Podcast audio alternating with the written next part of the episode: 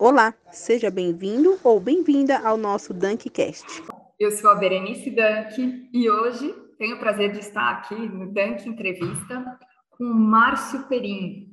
Márcio, nosso convidado para falar sobre perspectivas para o açúcar, ele que é o head de açúcar e etanol para as Américas da Tropical Research Services. Prazer, Márcio, estar aqui com você. Muito bem-vindo ao Dunk Entrevista. Obrigado, Berenice. Obrigado, Pedro, pelo convite. Obrigado aos espectadores que estão nos assistindo é, essa entrevista. Prazer participar dessa, dessa conversa. Obrigada. Pedro de Carmo aqui comigo, também parte do nosso time da Dunk, ele que também já atua nesse segmento e vai aqui me ajudar a explorar mais esse tema com o Márcio. Então, Márcio, eu vou pedir para aqui no nosso início, você contar um pouquinho mais da sua trajetória para quem nos assiste, conhecer melhor Márcio Perim. Bom, eu sou atuo já no mercado de açúcar e etanol com commodities agrícolas já já fazem mais de 10 anos e já atuando com açúcar, com etanol, commodities agrícolas, gerindo projetos, gestão de projetos, eh, planejamento estratégico ligado a, ao agronegócio. Sou engenheiro de formação, mas desde desde sempre, sempre desde da infância vinculado ao agronegócio. Filho de agricultores, com orgulho, cresci no agro, me desenvolvi no agro e hoje vivo no agro. Então, sou sempre vinculado ao agro. E acredito que, que não dá para falar em Brasil, falar em, em, nada ligado ao Brasil sem, sem pensar em agronegócio né, como motor da economia e do desenvolvimento. Excelente. Perfeito. E nesses tempos de preços de commodities extremamente voláteis, mas também tendo subido bastante no ano de 2020, 2021, agora estamos chegando ao final do ano de 2021 e, enfim, é, produtores e, e, participantes das diferentes cadeias do açúcar olhando para esses preços que tiveram altas importantes e pensando o que vem pela frente, né? o que esperar para 2022, para minha próxima safra. Então, o Márcio está aqui para nos ajudar, trazer luzes aí para esses caminhos e para melhorar o nosso entendimento sobre o que está acontecendo com essa commodity. Então, Pedro, por favor, vou deixar você aqui conduzir o nosso bate-papo. Legal. É, então, o Márcio, é, acho que antes de começar também, acho que seria interessante você passar um pouco mais o que, que a Tropical tem trazido de serviço para o Brasil e explicar um pouquinho mais o seu trabalho, mas já adiantando uma pergunta aqui que, que eu queria entender, é, o que, que a gente consegue visualizar aí para as próximas safras, pensando no que, que a gente passou agora recentemente com déficit hídrico, é, muito fogo também em algumas lavouras, é, o que, que o mercado tem projetado aí de demanda e oferta para cana-de-açúcar, principalmente Brasil, que é o principal player, e também a gente poderia até é, pensar em outros mercados globais, como Tailândia, Índia. O que, que você tem enxergado de perspectiva para essa commodity? Bom, falando um pouquinho né, da, da Tropical, Tropical é uma, provedora global de serviços para açúcar, café e cacau, focado nesses três produtos. Nós atendemos, temos base né, de, de analistas e, com, parceiros, consultores parceiros, em todos os principais polos produtores, os principais players, né, que são importantes para essas commodities. Eu sou responsável pela área de, de açúcar, para açúcar e etanol para Américas, envolvendo toda a América Latina, Estados Unidos, Canadá. E o que a gente oferta para os nossos clientes e parceiros são serviços de inteligência vinculados a açúcar e etanol. Projeções, eh, projeções próprias baseadas em modelos desenvolvidos dentro da casa ao longo de uh, várias décadas que, que, seus fundadores e seus colaboradores já atuam no mercado. Então, se você juntar a experiência da casa, são, mais, são alguns séculos de, de, de experiência, né? O, os mais jovens têm pelo menos 10, 15 anos de, de experiência com açúcar, então, são os traders experientes. E o nosso objetivo é sempre fornecer para o nosso cliente uh, informações relevantes sobre produção, sobre consumo e apresentar com base nesses fundamentos um direcional de mercado que trata preço, para onde vai o mercado do ponto de vista fundamentalista. A gente tem que imaginar que mercado futuro, mercado de, de, eh, de commodities, eles não, não é unicamente movido a fundamentos é, de mercado. Existem outros fatores envolvidos, questões macroeconômicas, questões de posicionamento de players, de fundos e produtores, que acabam, às vezes, fazendo com que o fundamento ele se sobressaia sobre os aspectos uh, técnicos e macroeconômicos, mas no curto prazo esses fatores têm impacto que pode, pode fazer com que os preços sigam um, um direcional diferente do que aquilo que tecnicamente, fundamentalmente, deveria ir. Excelente. E pensando então em toda essa bagagem que vocês têm, será que tem como dar uma palhinha aí do, do que, que vocês têm enxergado aí recentemente para o mercado de açúcar e etanol, as condições climáticas, Tailândia, Índia, o que, que esses principais players têm é, influenciado as, as análises fun fundamentalistas de vocês aí e o que, que a gente pode projetar para os próximos para a próxima safra ou os próximos anos? de modo geral, o que, que a gente tem visto? É, nós temos uma visão bastante construtivista para o mercado de açúcar. Tivemos um balanço de açúcar ah, bastante apertado, ficando cada vez mais apertado, o mercado entrando em déficit, ou seja, você tem uma produção ficando menor, crescendo a menos do que o consumo.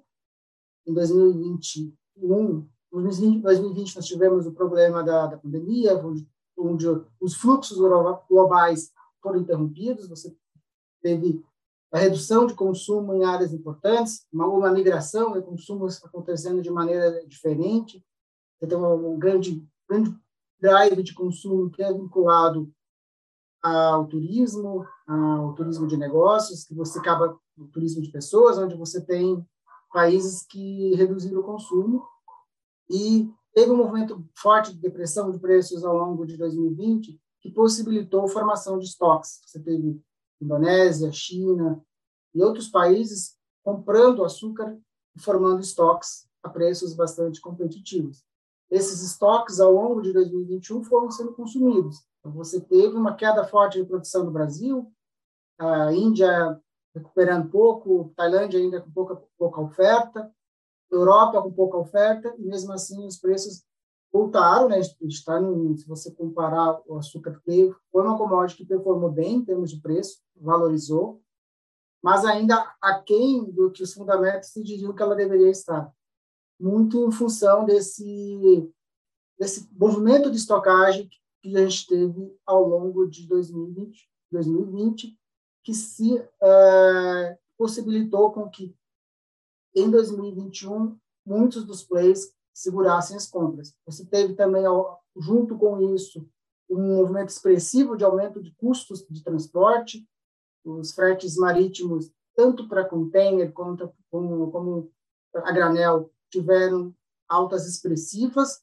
isso tornou players distantes dos, dos pontos de consumo. O Brasil é está nas Américas e, os, e os, o principal comprador de açúcar é, de açúcar bruto fica no Oriente Médio ou fica na, ou fica na Ásia, que é a China, ou as, as refinarias do Oriente Médio, norte da África. E isso você levou muitos players a buscar uh, fontes alternativas, desse, origens alternativas e segurou um pouco o consumo, ou mesmo consumindo estoques. Então, você teve esse processo de. Só que esses estoques são limitados, então a gente está vendo agora que esses players, uma retomada de demanda, uma retomada de demanda no físico que tá, tem possibilitado com que a gente é, vislumbre em 2022 com preços mais fortes. Ao mesmo tempo, você tem Brasil que tirou do mercado mais de 10 milhões de toneladas em função de quebra de safra, em função de mix. Então, são dois anos seguidos que a gente tem uma oferta retraída. E com uma perspectiva é que 2022 a oferta não vai crescer substancialmente. Nosso cenário é que a, produção de 2022 fique mais ou menos em linha com, que, com, a, a, com a produção de 2021, ou seja, em torno de 32 milhões de toneladas, uh, muito em função de que, por mais que, que vá crescer a produção de a oferta de sacarose, considerando já a cana e a PR, não vai crescer a um nível muito expressivo. Você teve dificuldade de fazer renovação de canavial, teve perda de área para outras culturas, como soja, milho, soja, milho, uh, principalmente, e você teve um, um, um, desgaste do canavial, você já, uh, o nosso público deve ter acompanhado, que foi em função de geadas, foram três geadas muito fortes, seguidas de, de incêndios em muitas áreas de, cana, de canaviais, e já um canavial que já veio bastante estressado por déficit prolongado.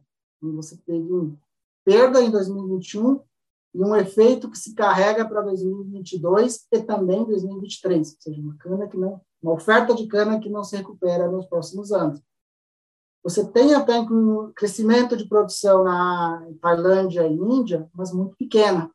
A Tailândia tem um processo de crescimento, eles tiveram perda de área em função de competição com, com outras culturas, principalmente a mandioca.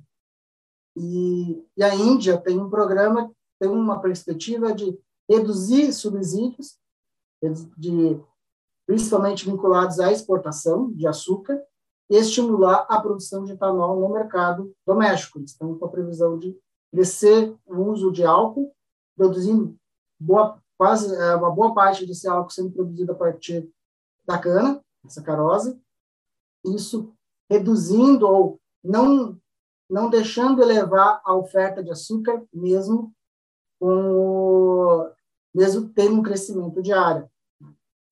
A Índia vai ficar com uma produção mais ou menos parada em termos de crescimento e o consumo voltando a crescer localmente. Então, você tem players importantes com, reduzindo ou aumentando muito pouco a oferta de açúcar e, ao mesmo tempo, com perspectiva de consumo voltando a crescer.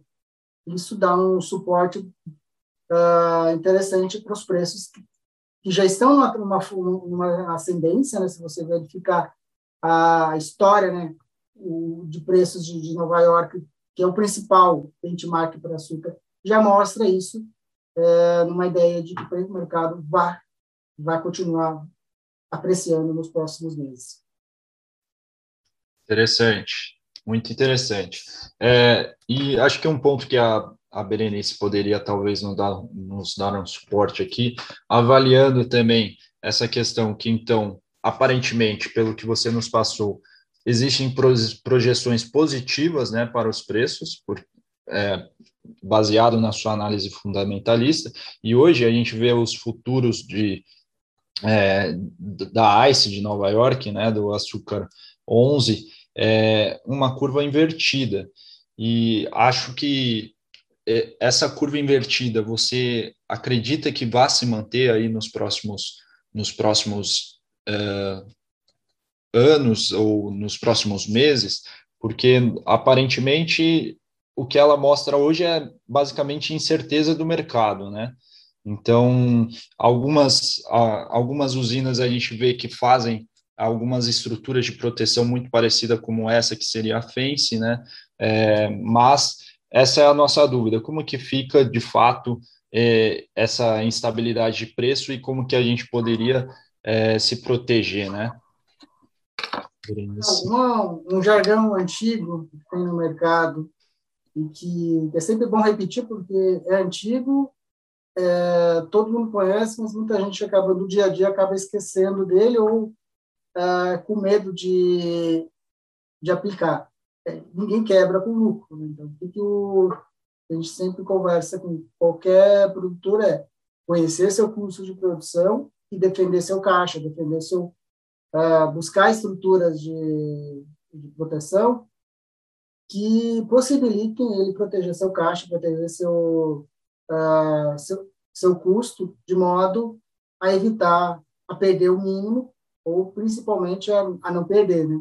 Então, a gente tem sim essa perspectiva de, de valorização uh, do açúcar. Então, a gente, uh, a gente acredita que não reflete hoje esse açúcar, o preço hoje não reflete os fundamentos, né? você tem hoje uma oferta vinda de Brasil que poderia ser maior se você tivesse preço.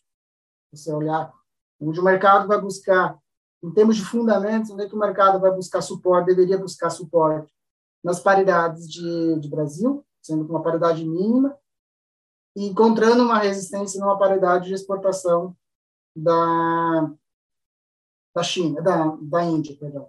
Então, hoje, você, se você colocar em curva, ah, nas nesses mesmos pontos, colocar a paridade hoje de produção de, de etanol no Brasil, tá?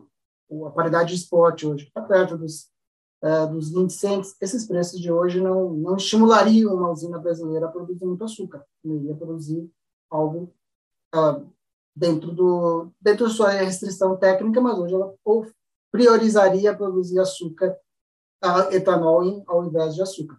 Claro, você tem uma série de incertezas que vai acontecer ao longo de 2022, uh, principalmente relacionados ao preço do petróleo, as, a, a, se a Petrobras vai seguir, a gente vai ter uma convergência de preços do, da gasolina em relação ao petróleo, isso é uma grande incerteza, se a gente vai manter essa paridade.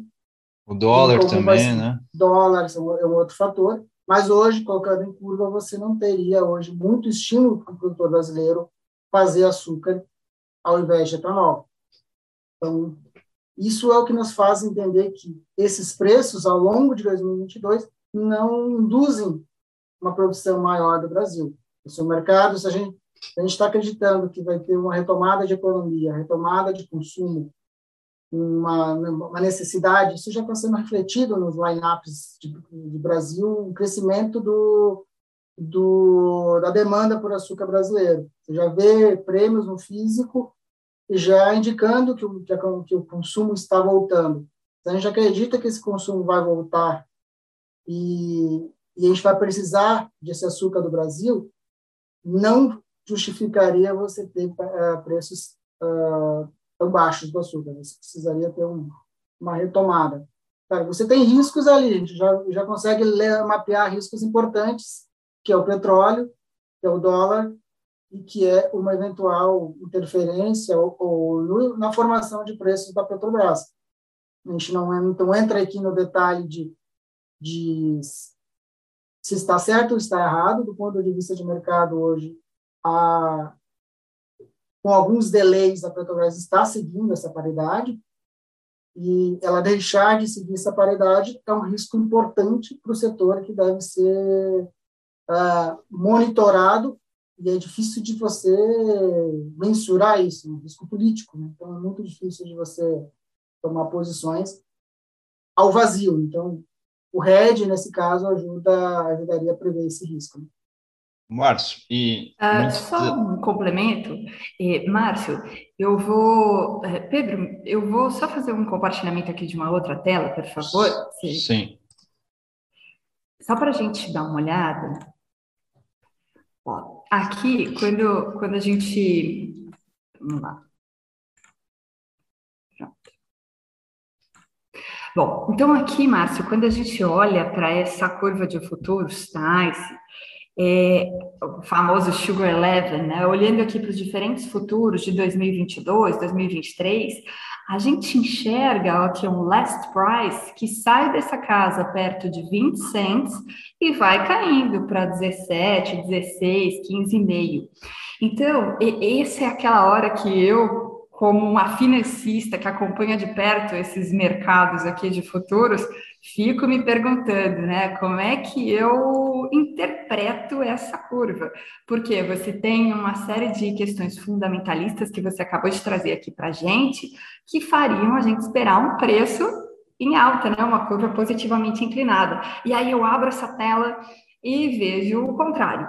Então, ajuda a gente a entender, Márcio, com toda essa tua experiência, como é que a gente lida com essas situações aqui, que de repente a curva inverte, por que está acontecendo por trás dessas projeções para 2023 e 2024? Na pra, tua opinião. Para 20, se você olhar para 22, o mercado ele não está tão divergente, então ela está invertida, mas ela não está ela não está tanto, né? Ela começa a acentuar a partir de 22 e 23, que é onde o mercado começa a acreditar que vai que esses preços mais altos aqui vão começar a estimular crescimento de de oferta, né? Você tem essa expectativa de que a oferta vai ser, vai, vai, vai crescer uh, no Brasil, vai crescer na, na Europa, vai crescer na, na, na, América Central, vai crescer e um consumo que vai responder aos aos, aos apelos uh, de redução de consumo, então consumo, produção voltaria a crescer acima de, de, de produção. É muito difícil justificar algo que eu não concordo, né, que eu acho que, tá, que tá, não está refletindo o preço. Né? Se você olhar para esses preços ali falar que açúcar 15 centavos para 2024, se a gente uhum. seguir, se você olhar para o fundamento, vamos olhar para o fundamento de energia, né, petróleo. Você está falando que o, a gente está pensando que o petróleo vai. Estou pensando que você está tomando risco, né? Você está tá você tá comprando um risco, você tem um carregamento ali de financeiro pesado para 2023, 2024, né? Então, você imaginar uhum. que o petróleo lá está com 15 hoje, pensar que então, estamos falando um petróleo vai estar tá negociando a 40, 50 dólares por barril. E hoje a gente tem, enquanto a gente está falando que o petróleo está hoje está 80 e, e alguns analistas de energia falando que deveria, pode ir até 100. Você tem um apelo ESG que faz com que não tenha, um, não tenha estímulo para crescimento de, de, de, produção de petróleo. Você não tenha esse, essa oferta de, de, produto não vai acontecer num ritmo que acompanhe o, o consumo. Né?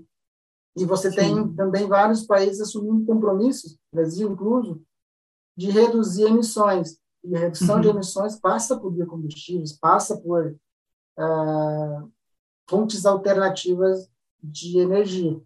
Sim. Então, não nos parece hoje justificar isso. Você tem também o dólar também, uma, uma estabilidade uh, cambial importante, né? Na verdade, você está o dólar nesse caso jogaria, uh, imaginaria que o dólar valorizaria ainda mais em relação ao real riscos que poderiam estar justificando isso seria você acreditar que o Brasil vai eletrificar a nossa a matriz e que você uhum. poderia substituir o etanol por energia elétrica, uma coisa que a gente considera pouco provável que num, horizonte tão curto a gente tenha uma mudança tão significativa. Ou mesmo um, um receio de uma crise que, que venha a reduzir expressivamente o consumo e você volta a ter sobre oferta de petróleo e volta a ter sobre oferta de produção. Vendo por plano de preços, a gente realmente não consegue entender muito, né? Eu estou falando, tentando levantar alguns fundamentos que realmente eu não acredito, para tentar ver que riscos seriam hoje que teria que vir ao mercado para justificar um preço voltando abaixo de, de 15 centavos, que é basicamente abaixo do custo de produção dos principais produtores. Açúcar a 15, mal paga a conta do, do produtor tailandês, mal paga a conta do produtor da América Central, tem queda de área lá, inclusive. Não paga a conta de, de muito produtor da. Não paga a conta da Índia, mesmo com, com, com subsídio. E já depois desse aumento expressivo de, de insumos, né, de fertilizantes, dólar, né? químicos, e de dólar, não paga a conta de muito produtor brasileiro também. Esse ponto que você trouxe é muito interessante, né? Porque é. essa alta do preço das commodities e, e, e, também todas essas questões de energia e câmbio em muitos países provocaram um aumento muito importante dos custos de produção dos insumos, né? E aí justamente aquele é, é, é quanto sobra de margem. Né? Então, quando antes a gente olhava, às vezes, 13, 14, 15 cents, num contexto de custos menores, a conta ficava interessante. Agora, esse nível de preço, com o atual nível de custo de produção, a conta mudou. E, e aí que me assusta, Márcia, porque é, quando você traz todos esses fundamentos, é, eles, eles são muito coerentes Porém, aquele, por exemplo, que quer fazer uma fixação do seu preço futuro de açúcar, enfim, o produtor que vai comercializar esse açúcar e está, de repente, já querendo fazer uma fixação para para 2022, 2023, enfim, para as próximas safras, vai fechar essa fixação no nível que está ali mostrando essa curva de futuros. Então, é, de fato, precisamos ficar bem atentos, porque é, se a gente hoje já quiser fazer uma fixação, seja no derivativo, seja às vezes até ali num, numa negociação do físico, é, a trading ou o banco, né, ou enfim, aquele contrato feito na bolsa, está mostrando preços menores do que os atuais, né? Então, fica realmente aquela, a, aquele olhar atento para o que vem pela frente. É, aí já entra, entra bastante numa estratégia de gestão de risco, né, os instrumentos que você vai usar, existem, não vou entrar nesse mérito, mas você existem formas de você entrar, entrar, fazer teu RED, proteger teu custo e ainda participar da, da festa, ainda se o seu produto subir. Né? Existem alternativas, eu não vou, não vou dar aula aos professores sobre isso. Né? Então, Uh, existe forma de você se prever, de participar da festa mesmo assim, fazer o teu reg mesmo assim para ir para a festa.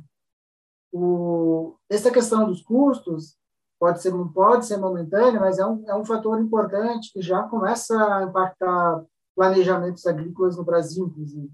E você vê usinas produtoras já não conseguindo ou replanejando a forma como ela vai tratar sua cana-soca, como ela vai como é que ela vai planejar seu plantio, que é a área que justifica eu fazer um plantio. Isso é um fator importante. Ao nosso ver, quando você tem um aumento de custos na base, você em todos os produtores, isso leva a um aumento de uma necessidade de aumentar os preços, né? De, de, de, por mais que você tenha uma certa não é tão rápida nessa transferência de custos, quando todos os produtores, o Brasil é o produtor de menor custo, todos os produtores começam a ter custos, uh, dificuldade de, de, de custos uh, acima dos seus preços, né, de preço que ele está recebendo no seu produto, ele começa a reduzir investimentos, ele começa a sair, reduzir área de qualidade. produção, remessa ter redução de produtividade e a oferta vai cair. Isso faz parte do ciclo natural das commodities. Então, não justificaria hoje, a gente, nem, a gente nem chegou a atingir preços realmente que estimulassem um grande crescimento de produção.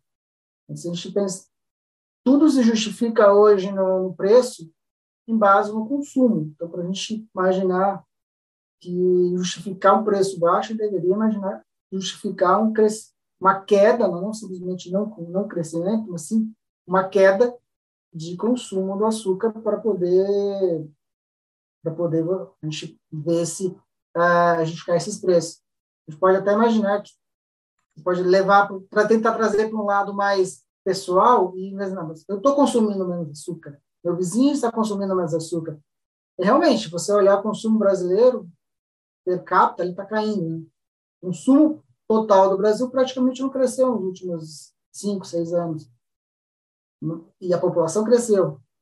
Então, você tem um crescimento per capita está caindo, o consumo per capita está caindo. Mas você tem uma população crescendo. Você tem países que ainda têm um, um potencial de um não acesso a fontes de açúcar, de produtos açucarados importantes na África, na Ásia, e mesmo na América Latina, países que ainda têm um potencial de crescer consumo absoluto de açúcar. Mesmo na Europa, onde você tem um, já uma economia bastante estabilizada, você não vê queda no consumo absoluto de açúcar. Você vê queda no consumo per capita. A gente está falando de, de consumo ah, absoluto. Quando você tem um, um, consumo crescente, por menor que ele seja, e uma, e uma produção já em déficit, né, você já tem uma produção hoje menor que o consumo, o preço precisa fazer o trabalho dele para estimular a produção. Perfeito. Sim.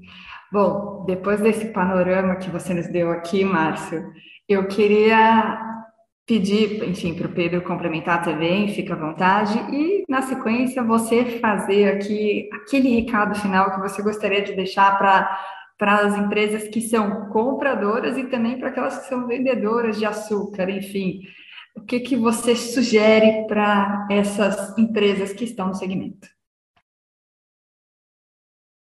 Eu acho que o principal é sempre olhar para a sua matriz de custos, tanto tanto o comprador como o vendedor precisa, isso é o acho que a nossa nossa indústria já aprendeu, né, do, com vários anos de de, de preços baixos, a nossa indústria, ou de preços altos, né? a gente teve, teve lições para os dois lados, tanto para a indústria que, é, para a usina que, que teve momentos de preço muito atrativo e não fez o seu hedge, como para o comprador, em 2021 foi um caso específico né, de muita, a gente teve contato com muitas indústrias uh, de alimentos que deixaram para fazer seu hedge depois, ou ficaram, não compraram o açúcar porque acreditava que a produção não iria, de o consumo não iria uh, estar, não iria crescer, ou que iria, teria, ou que o açúcar estaria barato o suficiente no mercado no esporte para ele sem não ter essa preocupação de estar contratado. E a gente viu ao longo de 2021 muitas muitas indústrias do varejo e da indústria tendo que não tinham contratos tendo muita dificuldade de conseguir produto a um preço competitivo. Então, tem muitas usinas, muitas empresas, algumas de menor porte, que tiveram hoje vão buscar querem buscar um contrato um fornecimento de açúcar para dezembro, para janeiro, e não encontro produto no esporte. Não encontro esse produto disponível. Ou o encontro a preços absurdamente altos, o padrão de custo deles. Então, a lição sempre é proteja seu proteja sua margem, né?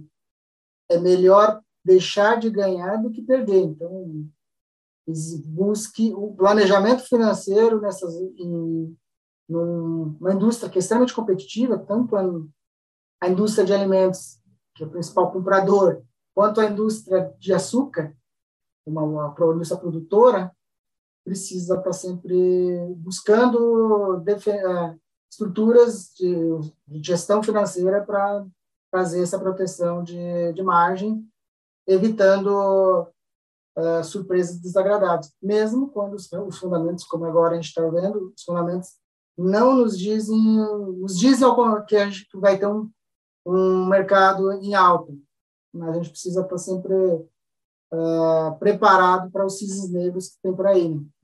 Surpresa sempre existe. Né? Excelente esse teu recado. Aliás, eu vou aproveitar para reforçar aqui, dado que o, o, o, grande DNA da Dunk é justamente esse processo de gestão de risco, né, e o uso de derivativos para fins de hedge, para fins de proteção.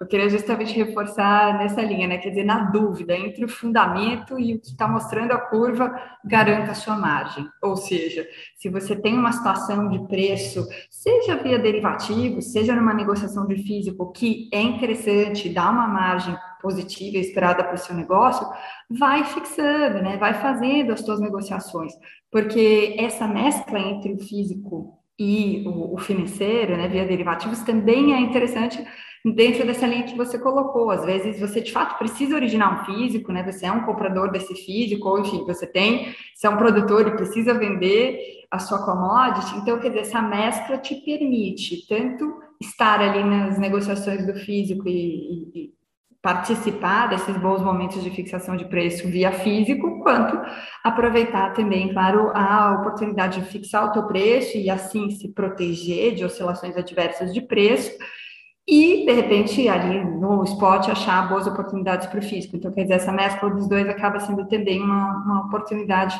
interessante, né, para você trazer mais previsibilidade para o seu negócio. Muito bom, excelente, Márcio.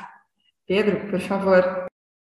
Não, eu acho que é isso. Depois de, dessa aula aí que os dois deram, acho que só agradecer ao Márcio aí pela oportunidade de trazer um pouquinho mais de conhecimento e essa bagagem fundamentalista aí sobre esse mercado que é tão importante para nós brasileiros, que é o açúcar e o etanol. E acho que é aquele recadinho de sempre, né, Berenice? Se inscrevam nos nossos canais, acompanhem a gente, que a gente está sempre trazendo novidades e notícias sobre o mercado de commodities, taxas de câmbio e por aí vai, né, Berenice? É isso. Obrigado. Sim. E muito obrigada, Márcio, por dividir conosco todo o seu conhecimento, a sua experiência e esse olhar atento que você tem feito para o açúcar. É, gente, os contatos do Márcio e é, a oportunidade aqui de seguir aprendendo com ele, nós vamos deixar também aqui na descrição desse vídeo, então fiquem à vontade, né, Márcio, para te mandar um e-mail, entrar em contato com vocês e saber mais sobre todos esses serviços da Tropical Research Services. Obrigada, então, e esperamos que esse conhecimento possa ser útil nas suas decisões de gestão financeira e gestão de riscos do seu negócio Estamos à disposição para compartilhar com vocês outras informações sobre esse assunto e fique à vontade para deixar o seu recado aí nos nossos comentários, entrar em contato com a gente. Muito obrigada a todos que nos assistiram nesse Commodities Insight. Eu sou a Berenice Danke e foi um prazer estar com vocês. Obrigada, Márcio. Obrigada, Pedro. Obrigado, também. Obrigado. Até logo.